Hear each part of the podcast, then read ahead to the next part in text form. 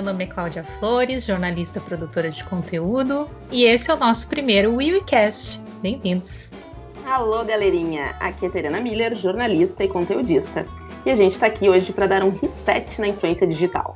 Nesse momento de pandemia em que a gente está sendo impactado aí com uma quantidade insana de informação, o que, que se espera dos influenciadores? E se a gente está vivendo uma transformação na influência, como muita gente acredita, e nós também, que está precisando ficar para trás? E o que pode mudar na nossa relação com essas pessoas? Fica com a gente, porque esse papo vai render.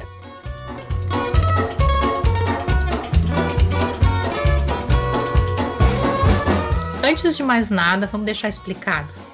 O Iwi é um projeto muito querido que nasceu nessa quarentena, de uma necessidade nossa de repensar o sentido de certas coisas no nosso universo, que é o da comunicação digital. Foi aí que surgiu a ideia de dar um reset, ou melhor, reconfigurar as coisas. A gente começou criando lives no nosso Instagram, mas decidimos que faz mais sentido aprofundar um pouco mais essa conversa. Assim, a gente criou o WeWeCast e o canal WeWe, que vocês podem acompanhar lá no Medium. O link está na descrição, tá? Chega de enrolação, vamos para o tema de hoje.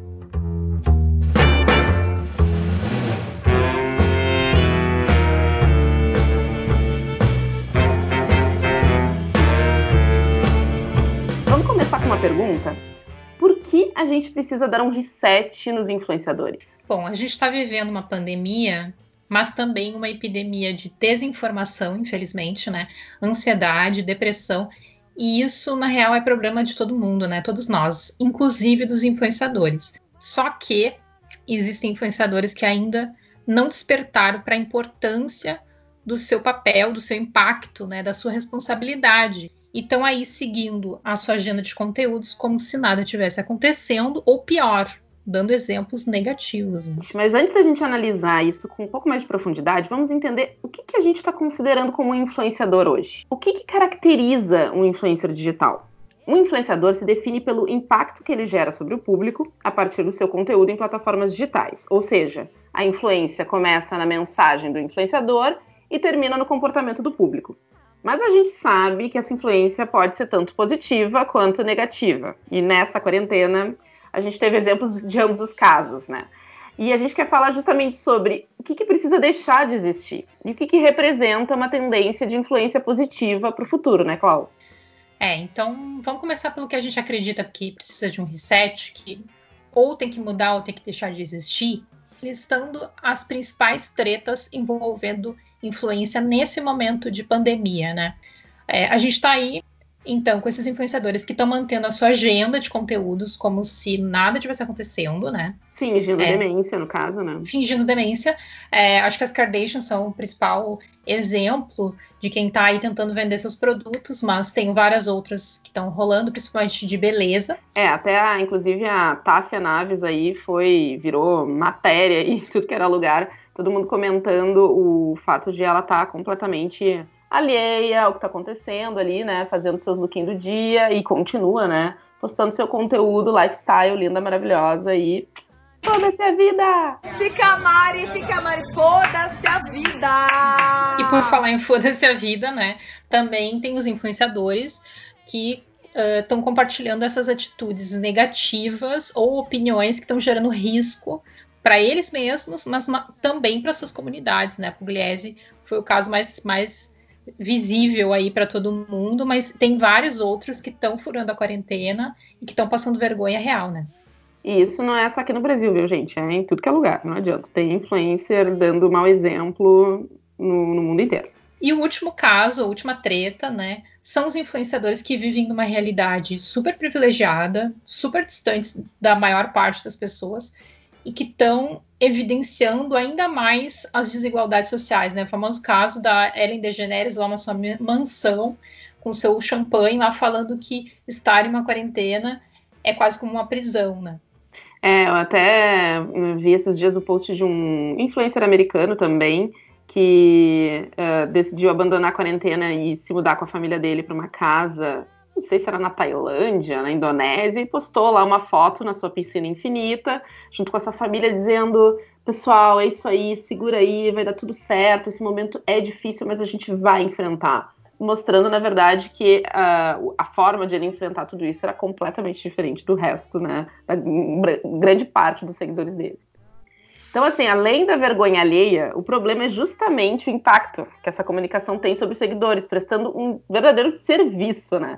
Inclusive, tem uma pesquisa recente da Impress Porter que diz que 76% dos influencers viram sua audiência aumentar nessa quarentena, ou seja, as pessoas estão tendo uma maior audiência e não se preocupando com o conteúdo uh, que elas estão postando. E aí eu pergunto, o que está por trás do engajamento de influencers como esses que não tem nada para oferecer além do próprio lifestyle? Ou seja, influencers assim que não tem compromisso com as demandas atuais. A gente fala sobre isso daqui a pouquinho, mas antes vamos dar um break call.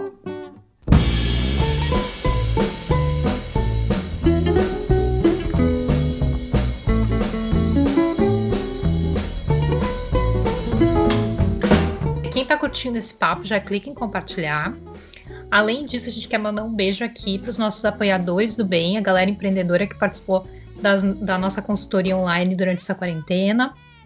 E quem quiser tomar um café virtual com a gente, manda mensagem lá no Instagram, no arroba eucláudia e no arroba tá bom?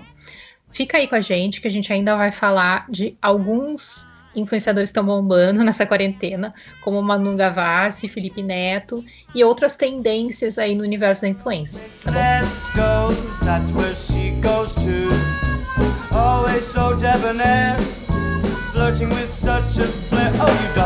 Tá então, voltando ao assunto uh, engajamento de influencers de lifestyle, a gente precisa entender que tem uma série de fatores, né, que influenciam os números desses caras, né? Por que, que eles têm tantos seguidores, milhões de seguidores, likes e tal. Mas a gente tem que analisar um pouco também a nossa necessidade humana de interação com as pessoas. Isso responde muito o porquê que essa galera tem um engajamento tão grande e ainda tem mesmo durante a quarentena. É, tem um, tem um sociólogo polonês, né, o Zygmunt Bauman, que é o nosso teórico aí da modernidade líquida e, e da, que fala da fragilidade das, das relações humanas, que fala que Hoje em dia, as relações humanas elas tendem a se concentrar na satisfação que a gente espera obter das relações, né? Ou seja, a gente quer des muito desfrutar do prazer que um relacionamento nos proporciona, mas a gente não quer conviver com a parte ruim, com a parte chata do relacionamento, né? nesse a aspecto. Quer, a gente só quer o filé, né, Cláudia Flores? A gente só quer a parte boa, a parte doce, né? A parte amarga, como a vida, a gente não quer. Né? Nesse aspecto, a nossa relação com os influenciadores, ela é um pouco se satisfaz por isso também, né? Porque a gente consome o que de melhor essas pessoas têm para nos oferecer, o estilo de vida maravilhoso delas, e a gente não precisa lidar com a parte trash de nos relacionar, né? Não, isso até responde muito, né? O porquê que a gente ainda recorre a influencers de lifestyle ou mesmo celebridades, né? A gente está num contexto super caótico, mas a gente mantém essas relações que só tem, na verdade, a parte boa, a parte que nos conforta, que uh, dá aquele alívio, né? A solidão, e até tira um pouco a gente dessa realidade que, vamos combinar, né? Tá pesada, né? Tá pesado. E também vamos combinar que não tem nada de errado também a gente se apegar aos nossos influencers aí que a gente ama pra ficar um pouco menos so, uh, sozinho e um pouco menos, uh, sei lá, na bad durante essa, dessa quarentena, né? Na real, existe uma relação de muita confiança entre as pessoas e os seus influenciadores favoritos aí, né? Porque tem uma pesquisa da, da Nielsen que fala que 84% dos entrevistados eles consideram que opinião de fontes confiáveis, tipo os influenciadores, é o principal motivador para suas decisões de compra. Ou seja, eu confio tanto naquela pessoa que se ela me disser que é bom, eu vou comprar, sabe? Isso Sim. é uma confiança pura, né? Se tu for pensar. É muito. E, e, essa construção dessa, dessa confiança, quando a gente pensa nela, não dá para levar só também, claro, em conta que a gente tem essa necessidade de se relacionar, mas também a gente tem uma necessidade de se inspirar nas pessoas. A gente está sempre buscando, né, por inspirações, por pessoas que sejam nossas referências. E aí, falando nessa idolatria, né, o que, que o boom de pessoas como essas representa? Tipo, Clau, o que, que tu acha, por exemplo, da Manu Gavassi? Vou, vou pegar um exemplo. A Manu Gavassi e o exército da fada sensata que ela tem. Ai, eu acho que ela é uma grande marca, uma grande empreendedora, mas também uma grande storytelling, hein? Acho que ela tá se superando aí nesse, nesse ano por conta disso. Pois é, é, sabe que eu não, eu não assisti o BBB, não conhecia Também ela não. antes. É, assim, para quem tá nos ouvindo e não nos conhece, eu e a Cláudia, a gente não tá no Brasil, a gente não tá falando do Brasil, eu falo de Barcelona e a Cláudia tá falando de Dublin, então a gente Dublin. não acompanhou o BBB. Mas assim, eu mas acompanhamos sei, o sucesso, né? Acompanhamos o sucesso alheio. E assim, a, a, o que eu sei é que todos os grupos de WhatsApp, todos os meus amigos estavam falando na Manu Gavassi. Eu não sabia quem ela era, não conhecia. Eu sei que ela já era influencer antes de entrar no BBB, mas eu não conhecia ela e ela realmente tipo, se tornou uma pessoa famosa para mim a, através do, dos meus amigos. Agora eu vou te dizer uma coisa, assim, uh, conhecendo, né, o, enfim, o, conteúdo da Manu, assim, eu particularmente eu acho que ela é overrated, né? Eu conheço, eu tenho amigas que são tão autênticas quanto ela. E para mim, eu acho que ela só tá aí onde ela está porque ela contou com muitos privilégios de que, que são privilégios de minas brancas com grana e que tem ótimas amizades, né? Uh, então, para mim. Bons contatinhos. Que tem muito bons contatinhos, né? Então, para mim, ela, honestamente, ela gera muito mais valor para as marcas, para quem ela trabalha, do que para a sociedade, assim, né? Pensando em valor mesmo. É, a Manu Gavassi, eu vi uma entrevista com ela esses dias na, na Forbes e achei ela uma pessoa assim super preocupada e super empreendedora, assim, sabe? Para mim, ela personifica muito o sentido das próprias redes sociais, né? Porque por um lado, nós somos pessoas tentando interagir com pessoas que a gente se identifica. E, tipo, a Manu, ela, bem, goste ou não, ela tem impacto sobre essa geração Z, que é a geração dela, e, e, tem um bom storytelling, ela conta uma história direitinho, e isso gerou uma grande empatia. Mas, por outro lado, a Manu, ela é, ela é um negócio, ela, ela mostrou que ela é super preocupada com, com, com a carreira dela como um negócio. E, e, bem ou mal, quem segue ela é consumidor desse lifestyle. Tipo, sandália dela que bombou, é, o estilo, a maquiagem dela super colorida. Então gera, ela é uma pessoa que gera muito desejo, né? Total, e... inclusive a Melissa, né, fez uma, uma sandália igual a sandália da Manu Gavassi. Exatamente. Não, e, e bem ou mal, queira, queira ou não queira, tu tá dentro de uma rede social hoje, é tu ser consumidor, né? E, e, a Manu, ela oferece isso, né? Esse, esse é o modelo de negócio das redes sociais. O, o algoritmo, ele tá permanentemente captando o meu comportamento e me impactando com conteúdo que eu queira consumir. Então, tipo, a, a Manu, ela, quanto mais tem pessoas curtindo esse conteúdo, mais também ela se torna visível, impactando mais pessoas, né?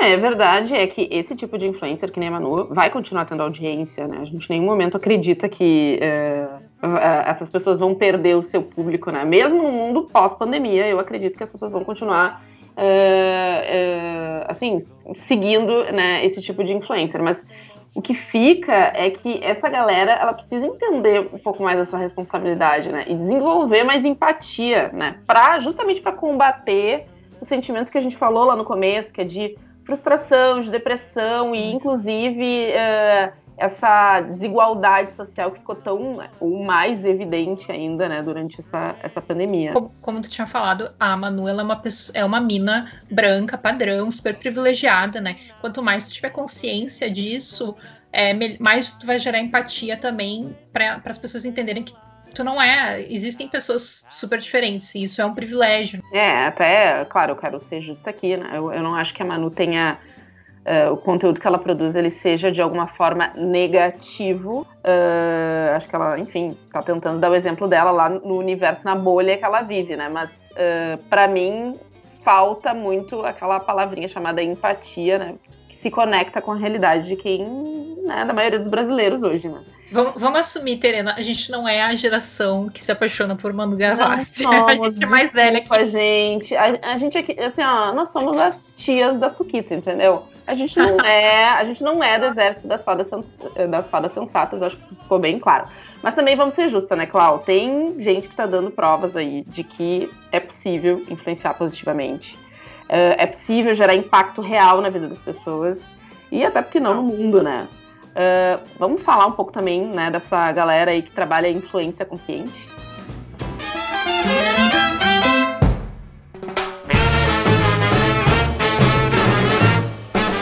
Fez lá no nosso Medium do Yui um top 10 de influenciadores, o nosso top 10 é, de influencers que estão super arrasando nessa quarentena, né? Uma cliquem das... lá, gente, cliquem lá. Vão lá, vão lá. Uma das coisas que a gente viu é que os influenciadores e comunicadores também que estão super se destacando nesse momento, eles estão falando dos temas que tem uma demanda maior agora, né? Então, a saúde, especialmente o combate aí ao coronavírus, saúde mental, galera que está conseguindo se posicionar diante das tensões políticas né, no Brasil mas principalmente quem está conseguindo gerar valor para as pessoas, né, suas, suas comunidades, através de ações sociais, as lives aí arrecadando é, grana e as lives musicais estão fazendo um super sucesso. A gente tem que exaltar isso porque está sendo um trabalho muito bacana e colaborativo. É, embora as pessoas tenham uma galera que, que esteja assim, né, meio que já pegando a versão a lives, eu acredito que o formato, assim, querendo ou não, levou muita informação e muita, gerou muita discussão, né? É, e tem muita live legal, né? Muita live legal. Uh, e assim, uma das coisas que eu acho que são que é mais importante assim que tá rolando nesse momento é muito combate às fake news, os influencers que que estão uh, tentando uh, combater a desinformação, que nem o Atila, por exemplo, ou o nosso fofinho, né, Dr. Drauzio Varela Mimoso. Eles têm sido fundamentais nesse sentido, né? No momento em que a gente tem um presidente e também não só aqui como o Trump, por exemplo, que estão aí agora vendendo a cloroquina como um potencial tratamento né, ao Covid, né, sem evidência nenhuma científica sobre a eficácia do, desse medicamento. Então, uh, é fundamental que a gente tenha uma galera que esteja preocupada em educar a sociedade num momento de crise né, uh, sanitária que repercute em, em todos os aspectos econômicos, de educação, política, enfim essa questão da luta contra a desinformação está sendo super importante, né? Hoje mesmo eu vi uma agência de notícias que faz fact-check desmentindo um comunicado do próprio governo, da Secretaria de Comunicação, sobre a cloroquina, sabe? Então a importância dos influenciadores nesse momento em mostrar é, o que, que as pesquisas, o que, que a ciência está dizendo é muito importante, né? Sem dúvida nenhuma. Um, até pensando nesse, nesse lance de levar informação, né? Outros exemplos que são legais a gente falar é a Anitta, né? A própria Anitta, e que tem produzido vários conteúdos muito legais junto com a Gabriela Prioli, aí, uh, de tentando levar, popularizar, digamos assim, a educação sobre política. Elas têm, já fizeram acho que duas lives muito legais. Sim, a Nira tá arrasando. E a, e a Nira arrasando, assim, e, e, assim, mostrando humildade de tipo, cara, não sei o que, que é isso, né? Exatamente. E fazendo perguntas que ah, teve uma galera que caiu de pau em cima dela e tal, que sempre tem. Mas a verdade é que podia ser pergunta de qualquer um de nós, considerando que nós somos um, um, um povo que é muito mal educado politicamente. E, e, sem sombra de dúvidas, esse, esse tipo de conteúdo, né, e elas usando a base né, que elas têm aí, volume de pessoas que elas alcançam para levar esse para levar esse tipo de informação é muito relevante e é muito bacana né, num momento como esse. E a gente não pode deixar de falar, falando em, em política, sobre o Felipe Neto, né? Que é alguém que deu um super reset aí. Uh, é pauta aí das, dos últimos dias. Exatamente. E, e, é referência nesse sentido para outros influenciadores, porque está se posicionando politicamente, mas também está assumindo com humildade os, os, erros que cometeu no passado, né? E, e, e mostrando que aprendeu com eles. O, o Felipe Neto deu, é, durante essa quarentena, aí, no mês de maio, uma, uma entrevista para o Roda Viva, uma entrevista que foi super comentada, inclusive, ele, ele repercutiu aquela carta aberta que ele fez no começo de maio para os influenciadores e para os artistas, é, dizendo que não ia, que não ia, não ia mais passar pano, né? E ninguém. Exatamente. E o Felipe Neto ele falou, bom, enfim, é, vale assistir a entrevista. Ele falou sobre muitas coisas. A, a entrevista tem no YouTube, tá, galera? Quem quiser rever. Tem, tem no YouTube, inclusive o Braincast está fazendo um podcast só sobre isso, tá bem legal também. E, e, o Felipe Neto ele falou principalmente que os influenciadores eles deveriam ter consciência da sua responsabilidade e dar o exemplo nesse momento, né? É, inclusive quando que foi questionado, né, sobre o que, que, cabe ao Felipe Neto, porque essa é uma virou uma hashtag, é, isso cabe ao Felipe Neto, né? Ele respondeu justamente que o que cabe a ele é entender a sua responsabilidade e lidar com isso com o máximo possível de humildade. Eu achei super legal essa resposta que ele deu. Pois é, ele é, bom, ele é um exemplo de influencer que se posiciona diante de assuntos polêmicos, uh, mas assim, será que todo influencer, né, que tu acha, precisa se posicionar? Porque assim, eu particularmente, eu acho que nem todo influencer Não. tem condições de se posicionar. Ele, nem todo influencer está preparado para fazer isso, né? Tipo, para dizer qual é a sua posição política, por exemplo, que nem ele fez, tem que ter muita propriedade, tem que ter o assunto muito estudado, né? Também acho. Pra acabar não prestando até um serviço, né, uma desinformação uh, aos seguidores. Inclusive, até nessa entrevista do Roda Viva, ele disse, né, uh, que, que às vezes é melhor sim o influenciador ficar de boca fechada e que, uh, enfim, claro, uh, ele cobra, né, do, da, do, tanto de influenciadores como de celebridades que se posicionem, mas não necessariamente politicamente, né, se, se as pessoas não se sentem confortáveis ou não educadas o suficiente para isso, mas sim sobre o momento, sobre um momento que a gente está vivendo de opressão, né, de repressão à, à, liberdade de expressão, enfim, né.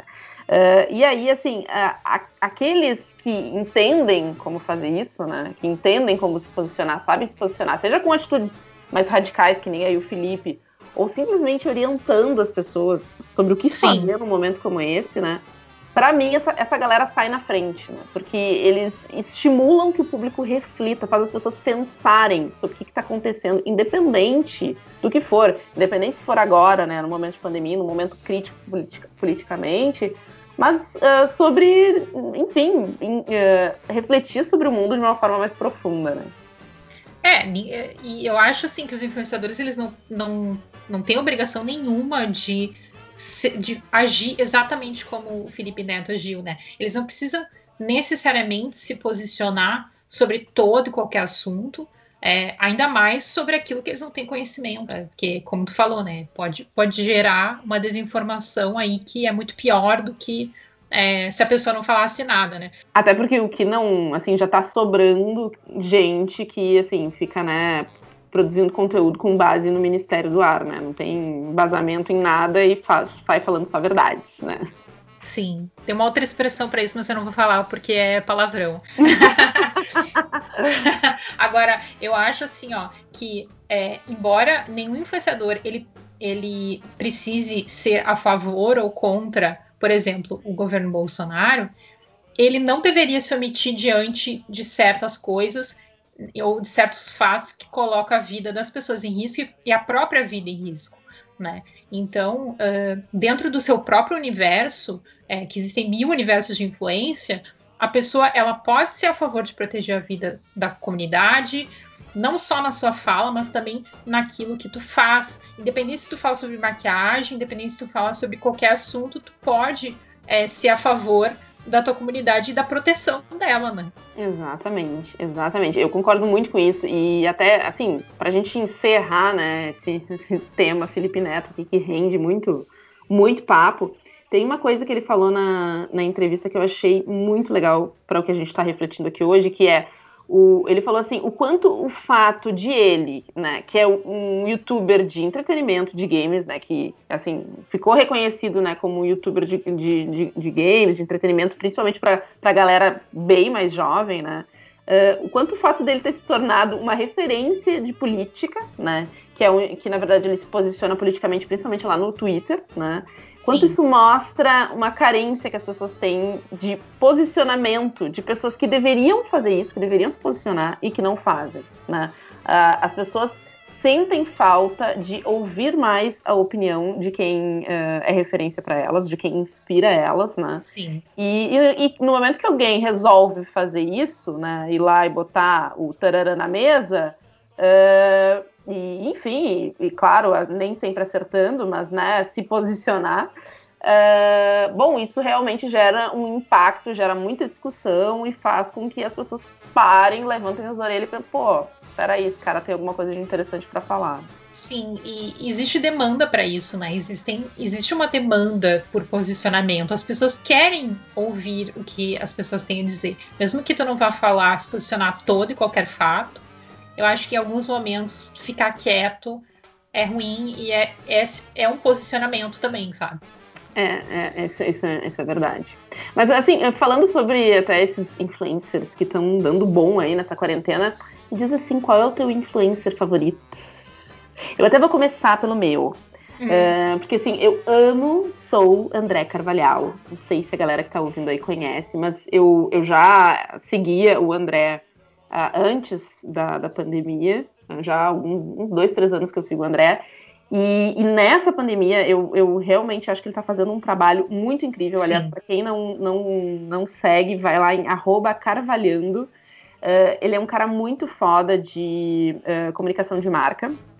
E ele está produzindo assim muito conteúdo muito relevante e muito bem embasado sobre consumo consciente, uh, propondo reflexões sobre o nosso comportamento, sobre produção de conteúdo para marcas e também sobre o que, que a gente precisa mudar para evitar novas crises, né? Mais crises como essa, né? Especialmente quando a gente fala de consciência ambiental, né? Então Sim. eu recomendo muito que vocês uh, sigam ele e que assistam a live dele que ele fez com a Ig Lola Ayedun. Tá salva lá no IGTV dele, vale muito a pena, um papo muito rico. É uma live, uma live que vale a pena ser vista. Se tu não tá afim de ver muita live, essa vale a pena ser vista. É, essa é a prova que as lives é, tem muita live que vale a pena, né?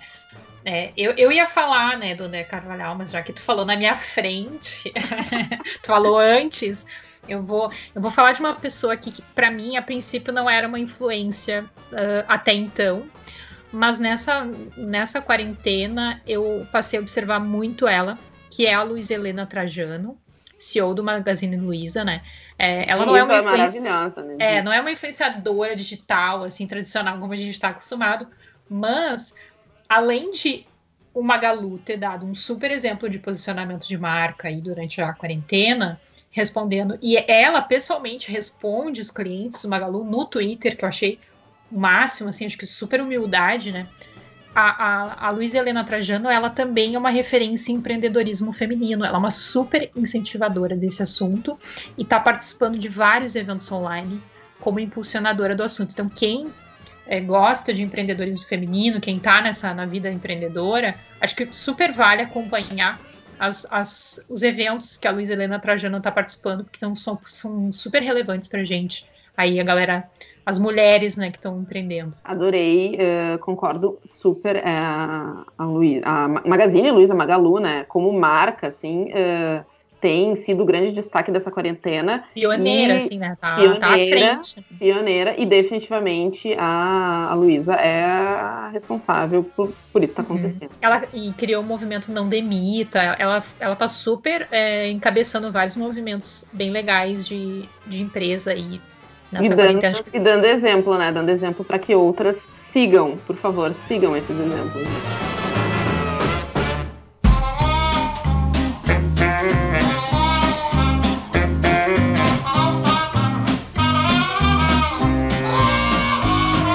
Bom, para encerrar então, vamos falar de tendências, qual? Bora, adoro. Vamos lá. Os pontos que a gente trouxe hoje aqui, né, tudo que a gente discutiu, uh, já mostram algumas tendências né, no mercado da influência para a gente ficar de olho. Algumas delas a gente percebe que já estão rolando, mas também tem algumas que a gente imagina que sejam consequências né, do que tá, das dinâmicas que estão rolando no momento aí nas plataformas digitais. Né? Sim, uma das tendências que já estavam surgindo antes dessa pandemia era essa ideia do consumo consciente, né? E, e, embora a gente saiba que isso não vai influenciar todo mundo, tá super polêmica essa questão, é, não vai influenciar todo mundo, mas vai surgir como uma consequência da crise econômica, né? É, isso com certeza, é, isso é uma certeza, né?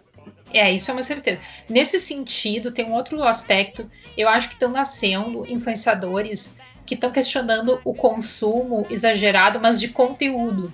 Sabe essa ideia do FOMO, né, que é o Fear of Missing Out, né, que é o medo de estar tá por fora do que está acontecendo, que gera ansiedade. Eu acho que a gente vai ter mais influenciadores aqui para frente, nos ajudando a lidar com essa relação, né, que a gente tem um pouco saudável com as tecnologias, porque já pesquisas estão apontando que o número de casos de ansiedade e depressão está aumentando nessa quarentena, né? E as minhas amigas psicólogas também estão confirmando isso, né? Bom, uma próxima tendência que eu vejo é que alguns influencers grandes, né, já estão entendendo a responsabilidade social que eles têm, né, que é o que a gente discutiu hoje, né. Tem algumas pessoas que estão uh, fazendo uma transição, né, para essa responsabilidade. E, e, tinha gente que já, enfim, tinha antes da pandemia mesmo. Mas eu acredito muito que tem uma galera que está ganhando relevância agora, e esse pessoal vai entrar no universo da influência com o chip da responsabilidade social já implantado, sabe? Sim. É uma galera que já vai começar a, a, a ganhar relevância, que vai uh, ganhar uma audiência já com, essa, com esse mindset, né? E essas pessoas vão ser responsáveis, na minha opinião, por uma maior conscientização da comunidade de influências, né? Essa galera vai contaminar positivamente uh, os influencers ao redor para que cada vez mais uh, quem trabalha com comunicação digital, quem produz conteúdo, tenha essa visão mais empática né, e responsável no, no que faz. Né?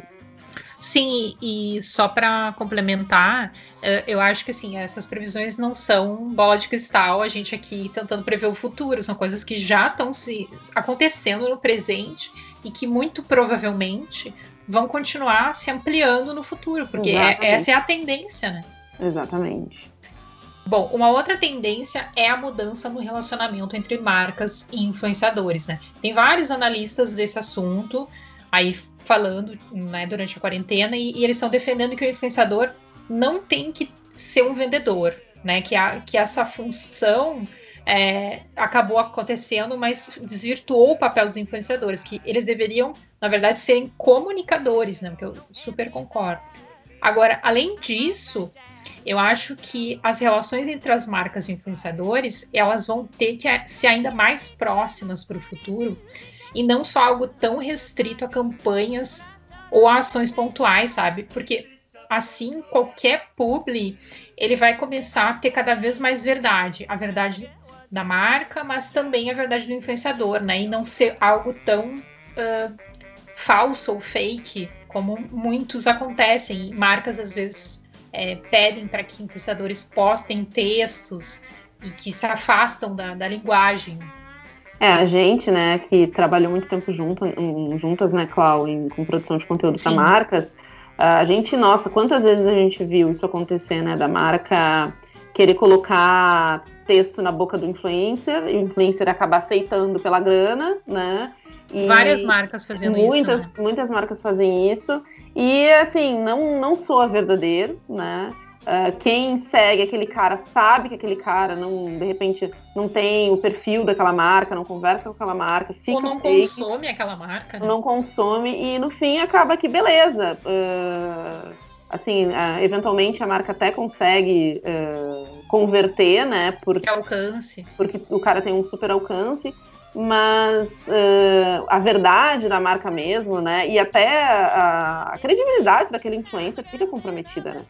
Uh, mas aí sobre isso, né? Sobre uh, marcas, influencers, né? Falando também um pouquinho mais de marca, eu escrevi até um artigo lá no nosso WeWe, no Medium, sobre como a, a, as marcas têm agora a oportunidade de assumir também a posição de influencer, né? Para mim isso já está caindo de maduro. Uh, com essa necessidade de um reset nos influenciadores, como está rolando muita discussão sobre o papel dos influenciadores, né? A gente está vendo influencers que não estão sabendo uh, se, posicionar. Uh, se adaptar, né? Se adaptar a essa, essa nova realidade. As marcas precisam entender que elas também têm a mesma responsabilidade nisso tudo, né? Tem até uma pesquisa da Cantar que diz que os consumidores esperam o protagonismo das marcas, né? Inclusive, eu vejo muito os consumidores agindo como um canal de conexão entre marcas e público-alvo, uh, como embaixadores ou até mesmo como influenciadores dessas marcas, né? Contando a verdade da marca, assim, de uma forma mais espontânea, mais empática mesmo. Eu, eu tenho algumas, algumas marcas que já estão sabendo usar os consumidores como seus influenciadores, né? E que inclusive tem marcas que só usam uh, consumidores como, como, influencers. E, nossa, assim, o conteúdo acaba sendo muito mais autêntico, muito mais verdadeiro. Eu, eu acho que é uma tendência é uma tendência que já está rolando e que com certeza vai se ampliar. Eu acho que essa é uma estratégia super inteligente, na verdade, das marcas, né? De trazer os consumidores cada vez mais para dentro. E até eu acho que essa própria ideia dos nano influenciadores, né? É, que são esses criadores de conteúdo com mil a dez mil seguidores, vai acabar se ressignificando, porque uh, pessoas que têm menos do que mil seguidores, muitas vezes também podem gerar influência. Total. Então eu acho que, que isso vai, vai mudar ainda, que, que, que os, os, os nano vão ser ainda mais nano. E essas pessoas que têm poucos seguidores, acho que vão fazer bastante diferença como consumidores e embaixadores de marcas no futuro, né? É, até na, nas muitas vezes que a gente trabalhou com influencers aí, né, Clau, a gente viu o quanto uh, não se deve subestimar o poder de um influenciador pequeno, né? Exatamente. Uh, a gente viu muitas Inclusive vezes. Inclusive de conversão, né? Exatamente. A gente viu muitos influencers mesmo. pequenos darem assim, de laço, né?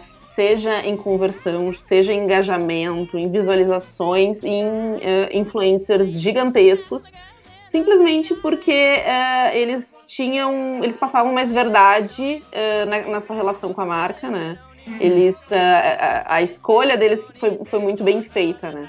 Então fica aí uma aposta nossa, que são os, os nano-influenciadores e também, além dos micro-influenciadores aí nos, no, no, futuro aí. Uh, e como último palpite, eu acho que a gente precisa, mas eu acho que a gente precisa muito mesmo, assim, pensar nos impactos que a influência de hoje vai ter nas gerações alfa e Z que no ah, caso, infelizmente, não é a nossa geração, né, Cláudia? Não, não vou entregar a idade. Vamos só falar na Alfa e na Z e vocês fiquem pensando que geração a gente é, tá? Previsões dizem que a geração Alfa, que é essa galerinha que nasceu aí depois de 2010, promete ser mais preocupada com inclusão, com diversidade, com consciência ambiental, né? Conceitos que têm sido, têm ganhado espaço nos últimos anos, né, no mercado da publicidade, principalmente. Uh, mas que ainda muitas vezes a gente vê que eles são trabalhados de uma forma oportunista, né? As marcas uh, ou influenciadores uh, entram nesses assuntos muitas vezes simplesmente para dizer que são cool, que são legal, que estão se conectando com essa galera mais jovem ou com as pessoas que são mais preocupadas né, com, com, com essas questões. Mas uh, essa galera vai cobrar muito dos influencers, né? Uh, esse, uh, esse posicionamento. E, e, de uma forma, sem dúvida, mais genuína, né? É, e não, e tem a questão de que esses são nativos digitais, roots, raiz mesmo. Né? Roots, né? exatamente. E, e a, as marcas já estão começando a se preocupar sobre como que elas vão atrair a atenção dessa galera no futuro, porque realmente é, são pessoas que estão no celular desde a infância e que não têm a mesma atenção para as coisas do que nós, a nossa geração, por exemplo, né? Exatamente. E até, assim, pensando em toda essa, tudo que a gente falou aqui hoje, assim, né, e o quanto a gente precisa realmente refletir sobre uh, que tipo de informação a gente está levando diante de um, de um, de um momento que é tão, assim, caótico, principalmente politicamente, né? Tudo que a gente está vivendo no Brasil nesse momento, das pessoas estarem tão desinformadas e tão, uh, assim, uh, ao mesmo tempo pessoas tantas pessoas vulneráveis a essa situação e, e como a gente precisa mudar tudo isso, olhar para as gerações do futuro, talvez seja o mais importante de tudo, né, nesse momento, assim, é a gente pensar Sim. o que que a gente quer que essa galera consuma de conteúdo, de informação no futuro, né? Tem um relatório da, da Speed uh, de maio que diz que essas gerações mais novas são as que estão interagindo e vendo mais publicações de influencers nessa quarentena, especialmente Sim óbvio, lá no TikTok, né? É, é uma rede que cresceu muito nessa quarentena. Inclusive, eu digo para vocês que eu até resolvi estrear no TikTok. Ai, meu Deus. Porque eu sou jovem, né? Sou jovem, Cláudia Flores, estreiei lá no TikTok. Sou, né? Que nem o tio da Suquita tentando desvendar o TikTok, né? Mas é um formato de conteúdo, né? Que a gente, vamos combinar, né? Não adianta, a gente tem que se render que ele deve ditar a forma como essa galera se relaciona, né? Como a gente vai se relacionar, como a gente vai consumir conteúdo nos próximos tempos e eu diria até uh, vai impactar nas dinâmicas das redes sociais, de como as redes sociais vão começar a se movimentar a partir de agora por causa do TikTok. O próprio Instagram já fez algumas adaptações, né? Já colocou lá as cenas lá, né? No, uh, como uma, uma feature inspirada no TikTok. Uh, todas as outras plataformas estão começando a se mexer, né? Estão sentindo ali o bafinho na nuca. E, e, eu acho que a gente precisa, sem dúvida, ficar de olho no que os influencers do TikTok estão produzindo, né? E, e, nessa linguagem TikTok. E nessa linguagem, exatamente. Como, uh, enfim, né, como um, uma forma da gente se inspirar e, e, essa, e esses influencers jovens também, né, os influencers da geração Z aí, né, que estão estão arrasando, né? Já estão arrasando e já estão ensinando arrasando. alguma coisa pra gente, né? Estão dando de relho aqui na galera, na galera da nossa cidade aí, só com o celular na mão já estão fazendo misérias, né? Ai, meu Deus, nunca pensei que fosse me tornar essa pessoa, mas tudo bem. tudo bem.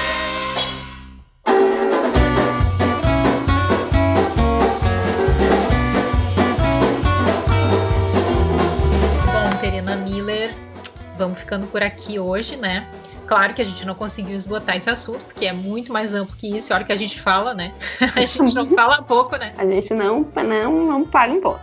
Mas a gente espera muito que essa reflexão tenha feito sentido para quem está nos ouvindo, né? E eu quero encerrar aqui com uma pergunta: que tipo de impacto positivo a gente mesmo, como consumidor, é, pode gerar nas nossas redes e independente do número de seguidores que a gente tenha, né? Como nós também somos influenciadores, né? A gente falou de grandes influenciadores aqui, mas é uma, essa é uma discussão para todo mundo, né? Refletir. O que, que tu acha, Tereninha?